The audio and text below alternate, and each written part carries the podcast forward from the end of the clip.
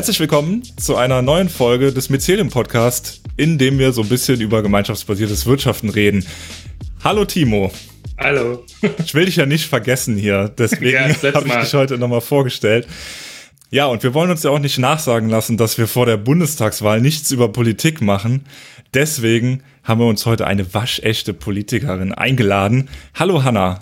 Hallo. Ja, ich habe es schon kurz angekündigt. Du bist Politikerin bei den Grünen. Was macht dich zur Politikerin? Das ist eine interessante Frage. Ich würde mich auch noch tatsächlich noch nicht als Politikerin bezeichnen, weil ich momentan äh, ehrenamtlich nur tätig bin als Fraktionsvorsitzender der Grünen in Speyer und äh, sozusagen mein Geld noch bekomme, weil ich promoviere äh, zur sozial-ökologischen Transformation der Wirtschaft. Heißt, so richtig Politikerin bin ich noch nicht, aber mal sehen, was am Sonntag passiert, weil ich stehe auf der Liste in Rheinland-Pfalz auf Platz sieben für die Grünen und das ist genau der Platz, der entweder reinkommt oder nicht, je nachdem, ja, je nachdem, wie es ausgeht am Sonntag. Also es wird super knapp werden und ähm, meine, meine Knie schlottern.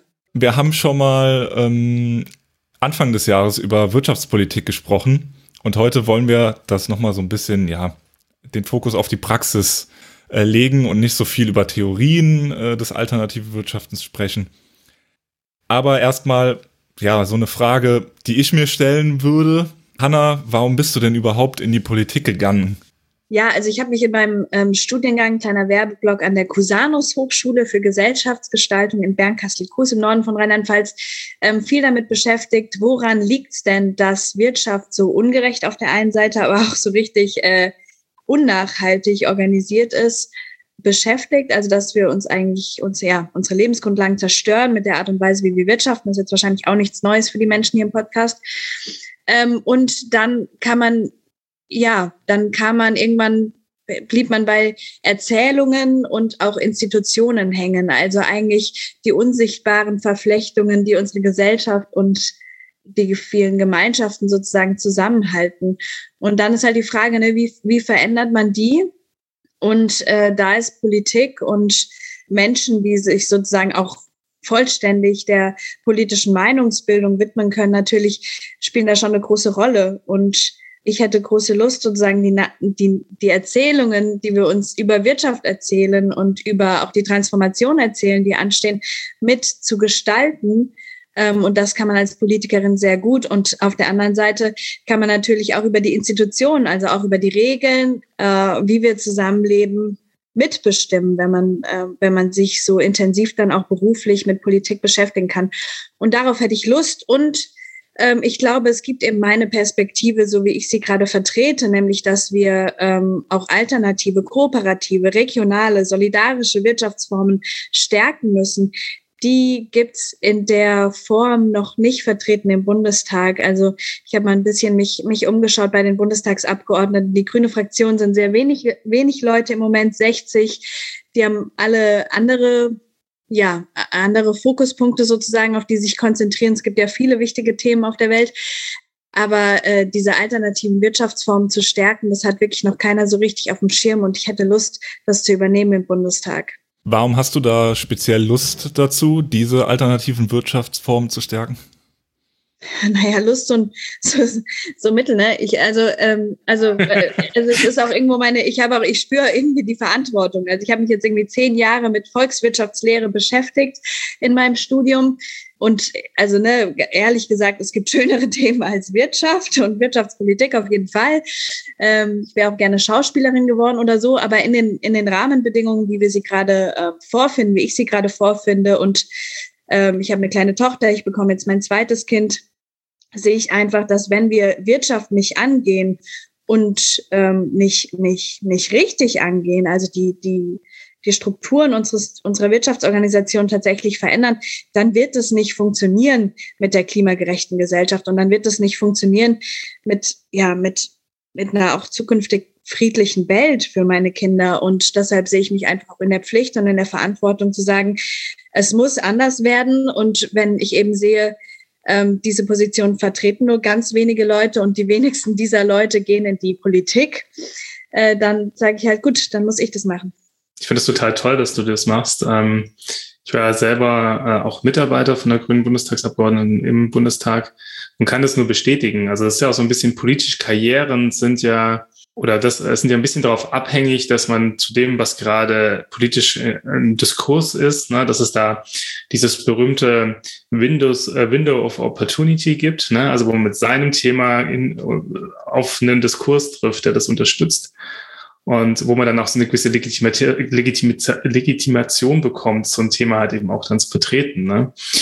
Und ähm, ich, also ich könnte mir gut vorstellen, dass im Vergleich zu anderen Jahren hier jemand schon reingehen kann und zwar tatsächlich als sowas wie so eine politische Unternehmerin, weil ich, so wie ich das sehe, musst du dir dein Politikfeld selber schaffen. So, ne? Ja, voll. Und ich glaube, dieses Window of Opportunity, also die, die Zeit ist, ist richtig, um eben diese alternativen, also ja, ist höchste Zeit, diese alternativen Wirtschaftsformen zu pushen, auch politisch. Äh, genau, und deshalb bin ich ja auch mit dem Mycelium jetzt immer stärker verknüpft, äh, weil ich glaube, ihr macht eine ganz tolle und wichtige Arbeit auch in diesem in dieser, in dieser Strömung. Ja, vielen Dank. Also ich denke, dass die, also ich glaube auch, dass diese Bewegung um alternatives Unternehmertum wird ja immer stärker. Ne? Und ähm, gerade ist es auch so, dass, ja, dass ich das Gefühl habe, dass von der Politik noch sehr viel gelobt wird.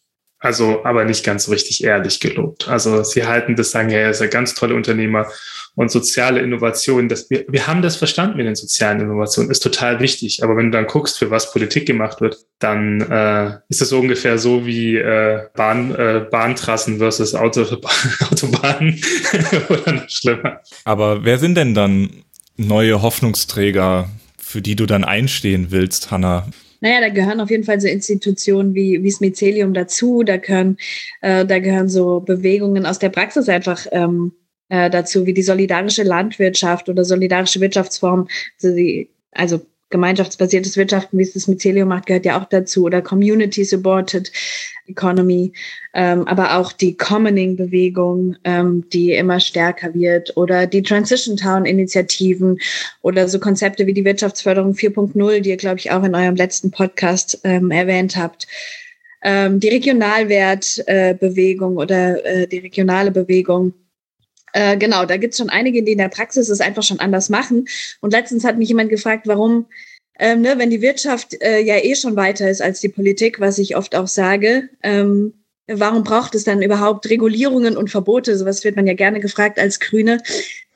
Ne, die, dann, dann lass die doch einfach machen und dann wird's schon besser. Aber das Problem ist ja, dass die, die es jetzt anders machen, die vorne rausgehen, die irgendwie ökologisch und sozial ähm, wirtschaften, verantwortlich wirtschaften, dass die nicht äh, dumm gesagt oder ja äh, äh, sozusagen in der Altsprache gesagt wettbewerbsfähig sind. Also die müssen halt höhere Preise verlangen, die müssen sich anders organisieren, die müssen ihre eigenen Strukturen aufbauen, die bekommen keine Subventionen, weil sie irgendwie durch alle Raster immer durchfallen, die haben keine passende Rechtsform, ähm, in der sie agieren können und ähm, all diese Rahmenbedingungen sind halt gegen sie ausgerichtet. Und da muss man sagen, wir brauchen Regulierungen und Leitplanken, um einfach diese Pioniere, die es jetzt richtig machen, die es ja die zukunftsfähig wirtschaften, einfach auf äh, in einen, ja, in einen fairen Wettbewerb zu bringen und ähm, die zu unterstützen, dabei sich zu etablieren, weil ja die, die Rahmenbedingungen, wie sie jetzt sind, supporten eben die Unternehmen, die ähm, ja, fossil wirtschaften,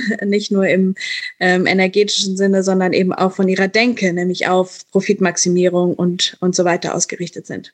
Wenn du jetzt mal ja in die Gesellschaft blickst, also ich weiß nicht, nach, nach Speyer oder dann ähm, auch deutschlandweit, meinst du, die Menschen sind bereit für diese neuen Regulierungen, diese neuen Leitplanken?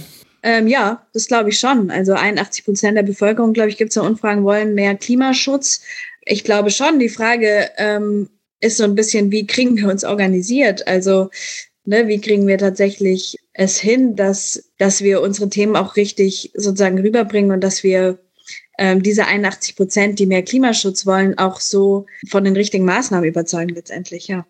Ja, und wie machen wir das? naja, wie machen wir das? Also da, da, daran arbeite ich sozusagen gerade in meiner Promotion und das werde ich noch ausprobieren müssen. Also ich merke jetzt in den Podiumsdiskussionen, die ich jetzt hatte im Wahlkampf, merke ich einfach, dass es Übung braucht. Also ich bin, äh, wir haben vorhin über, über Vorbilder gesprochen. Äh, ich bin großer Fan von Alexandria Ocasio-Cortez in den USA. Die schafft es einfach mit, ja, in, in einer einfachen Sprache, ja, Sachverhalte zu erklären und auch Zukunftsbilder aufzubauen und die Leute mitzunehmen und zu begeistern, indem sie sich auch auf, einfach auf eine Augenhöhe begibt und da da auch empathisch einfach menschlich äh, die Menschen überzeugt. Und ich glaube, solche, solche Hoffnungsträger brauchen wir, brauchen wir viel mehr in der Politik. Meinst du, das ist ähm, bei jüngeren Menschen einfacher, da ja eine Sprache zu finden, die mit ins Boot zu nehmen? Ich weiß nicht genau. Ich habe schon noch das Gefühl, dass, ähm, dass sozusagen die Erziehungsformen, die wir in unserer bisherigen Gesellschaft haben, jetzt schweifen wir vielleicht ein bisschen vom Thema ab, ähm, in der Schule und in den Kindergärten und so weiter, dass, äh, dass die schon auch ihre, ihre Spuren hinterlassen und schon auch dieses Konkurrenzdenken und dieses Leistung erbringen müssen und produktiv sein müssen und so seine Spuren hinterlässt und deshalb ja auch zum Beispiel die FDP so stark ist bei jungen Leuten. Ähm, und einfach diese, diese Frage der Kooperation, die ja auch gelebt wird durch euch, ähm, ja, schon auch irgendwie gelitten hat in den letzten Jahren, Jahrzehnten und dass wir da auch eine andere Bildungspolitik auf jeden Fall brauchen und eine andere, ein anderes Miteinander auch schon in den Schulen. Timo, was sagst du dazu? Arbeitest du lieber mit jungen Leuten an Transformationen oder mit alten? Also es kommt irgendwie extrem drauf an. Also manchmal ist es mit Studierenden zusammenzusitzen echt anstrengend. Gar nicht, weil, weil die nicht verstanden haben, worum es geht, sondern aus meiner Perspektive anstrengend, weil sie unbedingt in die Institutionen wollen. Also weil sie sagen, ähm, also weil sie halt eben ausgebildet wurden für diesen Gang, für dieses, ähm, ja, für Manager, für Probleme zu sein, so, ne? Ähm, aber halt nicht dafür, die Probleme wirklich bei der Wurzel anzupacken. Und ich glaube, das ist ein großes Problem unserer Gesellschaft. Also was, glaube ich, in unserem Diskurs oder so vorstellbar oder bei Unternehmenslenkerinnen ist, okay, wir haben ein Problem, wo sind die Zahnräder, die wir drehen können, ja? Aber wir können uns irgendwie nicht vorstellen, komplett neue Wege einzugehen. Und das ist auch, das erlebe ich auch in Teilen bei, bei, bei, sehr, sehr, bei sehr, sehr vielen jungen Leuten, wobei ich halt auch sagen kann, da, da, da ändert sich ja auch äh, super viel. Und ähm, also meine, meine Utopie ist halt eben auch tatsächlich, dass, dass sie, dass sie sich dagegen entscheiden, auf den alten Weg zu gehen. Ne? Also wenn weil der alte Weg hat uns dahin gebracht. Ich glaube, ich bin ziemlich radikal. Also ich habe ähm, zum Beispiel mal, manchmal erlebe ich es oder sehe ich dann irgendwelche Universitäten und die besetzen dann Führungspositionen mit, e, mit äh, auch für Nachhaltigkeit mit ehemaligen Managern und ich frage mich halt so, wenn ich dir eine Frage stellen dürfte, ist, was ist eigentlich deine Qualifikation für diesen Job? So. Also warst bei einem normal, bei einem Oldschool-Konzern und sollst jetzt die Transformation machen was qualifiziert dich eigentlich für diese Position? Und deswegen führt es halt eben zu einem komplett, ja, Hannah hat es angekündigt, so ein, wir brauchen ein komplett anderes Ausbildungssystem, ähm, was Menschen vorbereitet dazu, mutig ähm, Dinge selbst zu machen, mutig zu zeigen, dass die andere Welt möglich ist. Ja. Und ich glaube, das ist auch das große Problem unserer, unserer Zeit, dass ja, dass so diese Vorstellung von der Alternative und dass die Alternative schön ist und gelebt werden kann und funktionieren kann, ja, keine Lobby hat. Deswegen finde ich das auch total toll, dass Hannah dem eine Lobby geben will oder was heißt eine Lobby geben will? Ein Ihr seid die Lobby, ich bin die Politikerin. ein politischer Transmissionsriemen zu sein, ja. Ich habe ja auch mal Politikwissenschaften studiert, hau heute die ganzen äh, Vokabeln raus, die ich mal gelernt habe. Und das ist aber halt tatsächlich auch wichtig. Und, ähm, und ja, und das ist auch all das, was ich an die jungen Leuten halt einfach sagen will. Er hört überhaupt nicht auf die Alten. Er macht es einfach bitte selber, weil die Alten haben es verbockt. Und die Alten sind in die Institution gegangen. Die Alten haben gezeigt, dass sie es nicht schaffen, dass sie lieber nochmal 20 Jahre lang Geld verdienen, bevor sie dann, und ich, also ich rede ja mit diesen 50 und 40-Jährigen, die sagen, okay, oh Scheiße, das mit, den, das mit der Karriere im Konzern war jetzt doch nicht das Richtige, aber jetzt will ich das richtig, jetzt will ich alles richtig machen, aber das ist gar nicht so einfach, weil ihre mentalen Infrastrukturen sind die dieser Konzerne und nicht die dieser Alternativen. Und ähm, deswegen geht es, glaube ich, auch nicht darum, deren Anerkennung zu bekommen, sondern es geht schlicht und ergreifend darum, zu, zu zeigen, dass die Alternative schlicht funktioniert. Also da sind, da sind wir bequeme Tiere und deshalb glaube ich, dass, also es gibt jetzt ein ne, ein paar wenige hier in Deutschland kenne ich die Szene ganz gut, weil ich auch aus dem Netzwerk Plurale Ökonomik und aus diesen Dunstkreisen komme. Aber Lehrmaterialien für Schulen, wie kann andere Wirtschaft funktionieren? Schreibt ein Freund, muss der alles selbst schreiben. So gibt's nicht auf, auf dem Markt, ja. Also so, so viele Beispiele dafür, zig, zig Studien, wo Wirtschaftsjournalistinnen und Wirtschaftsjournalisten eigentlich ausgebildet werden und ob man nicht auch irgendwie an der wirtschaftsjournalistischen Ausbildung mal was machen müsste, ähm, weil äh, damit einfach auch mal irgendwie irgendwie anders über Wirtschaft gesprochen wird, auch in den Medien und so weiter, gibt's nicht. Muss, muss auch ein anderer Freund von mir machen. Also es ist so viel, wo man einfach sagen muss, okay, diese ganzen Institu Institutionen oder Economist for Future hat sich jetzt gegründet, auch Freunde, Freunde von mir, die das einfach aufbauen, weil irgendwie ja, es ist noch so wenig da, dass man so viel einfach jetzt nochmal, dass es auf wenig Schultern lastet. Aber dieses, äh, diese wenigen Schultern, die müssen jetzt eben politisch supported werden, damit sozusagen schnell, schnell eine Basis geschaffen wird, wo man dann auch den anderen Leuten, die vielleicht nicht diese mega steinigen, anstrengenden Wege gehen wollen, halt sagen können, und hier, äh, so funktioniert es be auch bequem. Und jetzt könnt ihr einfach mit einsteigen. Und das ist, glaube ich, die Aufgabe der Politik. Und das würde ich ja. gerne machen. Also ich finde, das ist auch tatsächlich das ist eine der größten Probleme, die du einfach beschreibst. Also es gibt bestimmte Menschen, die sind einfach in der Position, in der Lage, jetzt zu handeln. Das hat auch was mit Privilegien zu tun, auf jeden Fall. Voll. Und ähm, aber eigentlich müssten alle handeln. Und ich glaube, Politik ist, ähm, also meine Forderung an die Politik wäre, genau das zu machen, was du eben beschrieben hast, eben diese Rahmenbedingungen zu schaffen, dass alle handeln können. Also was ich zum Beispiel geil finde und ist, ist halt zum Beispiel das bedingungslose Grundeinkommen. Ne? Also dieses, das Mycelium sagt ja häufig zu Menschen, was ist das, was du eigentlich gerne tun möchtest? So, ne?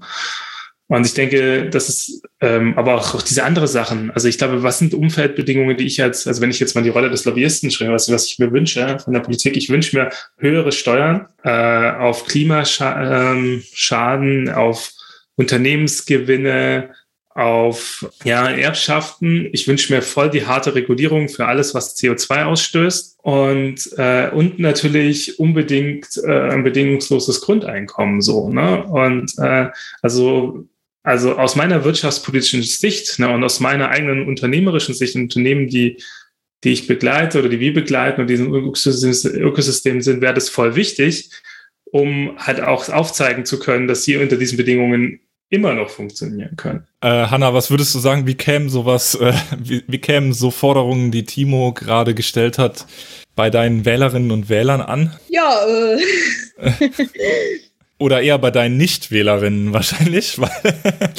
ja, ich meine, ähm, wir Grünen mussten uns jetzt im Wahlkampf schon viel anhören, ne? Und dabei sind wir halt irgendwie die einzigen, die sich, also so zumindest ja am, am konsequentesten, sage ich mal, mit dieser Klimakrise beschäftigen und auch mit den Maßnahmen und Regulierungen, die man halt braucht, ähm, um diese Klimakrise jetzt noch ja abzumildern abzuwenden, geht ja fast nicht mehr.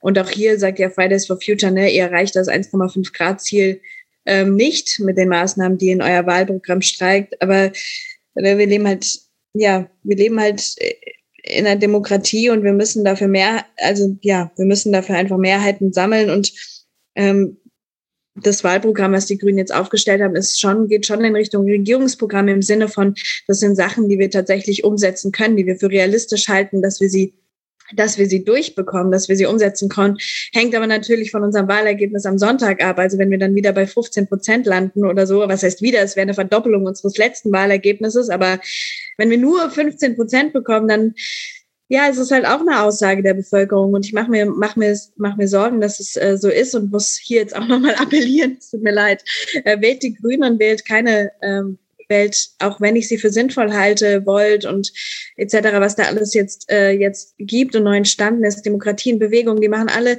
super Arbeit, haben gute Ansichten, aber strategisch müssen wir jetzt echt ein bisschen zusammenrutschen und mal sagen, strategisch muss jetzt in den nächsten vier Jahren einfach wahnsinnig viel passieren. Und da haben die Grünen echt die, äh, die Programme in den Schubladen und die Konzepte und brauchen jetzt. Nun, du hast ja selbst gesagt, für Fridays for Future 1,5 Grad Ziel schwierig, dann kriegst du am Sonntag, kriegt ihr 15 Prozent mehr äh, oder mehr. Wie bleibst du trotzdem hoffnungsvoll?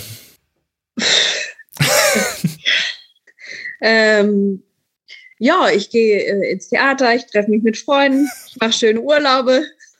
ähm, nee, ich glaube, also äh, jetzt während Corona war es schon schwierig. Ich glaube, man braucht äh, tatsächlich Energiequellen. Äh, meine Energiequellen sind tatsächlich andere Menschen, die genauso wie ich kämpfen, ähm, stehen bleiben, den, das Leid in der Welt sehen, aber trotzdem entschlossen sind, es zu mindern. Und das ist das, was mir Kraft gibt, nicht alleine zu sein.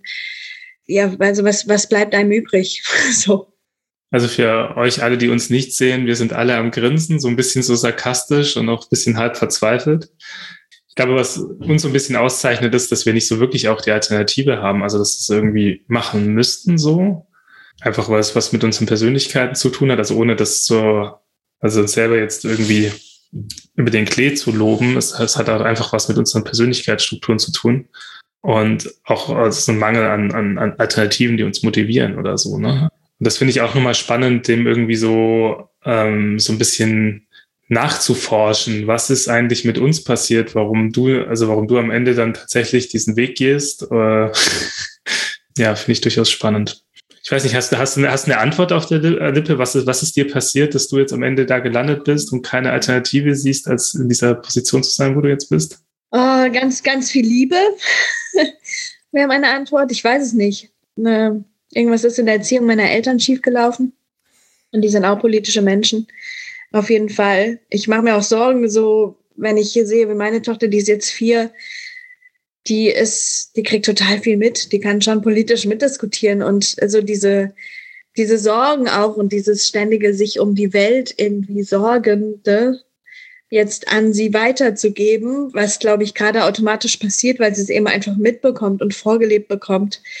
Ähm, ja, da denke ich mir schon, auch oh, du Arme. Es wird nicht einfach. Es wird auch nicht einfacher in Zukunft. Aber genau, ich glaube, ähm, man kann sich, man kann sich auch wirklich nicht davor drücken, weil sonst wird man halt auch nicht glücklich.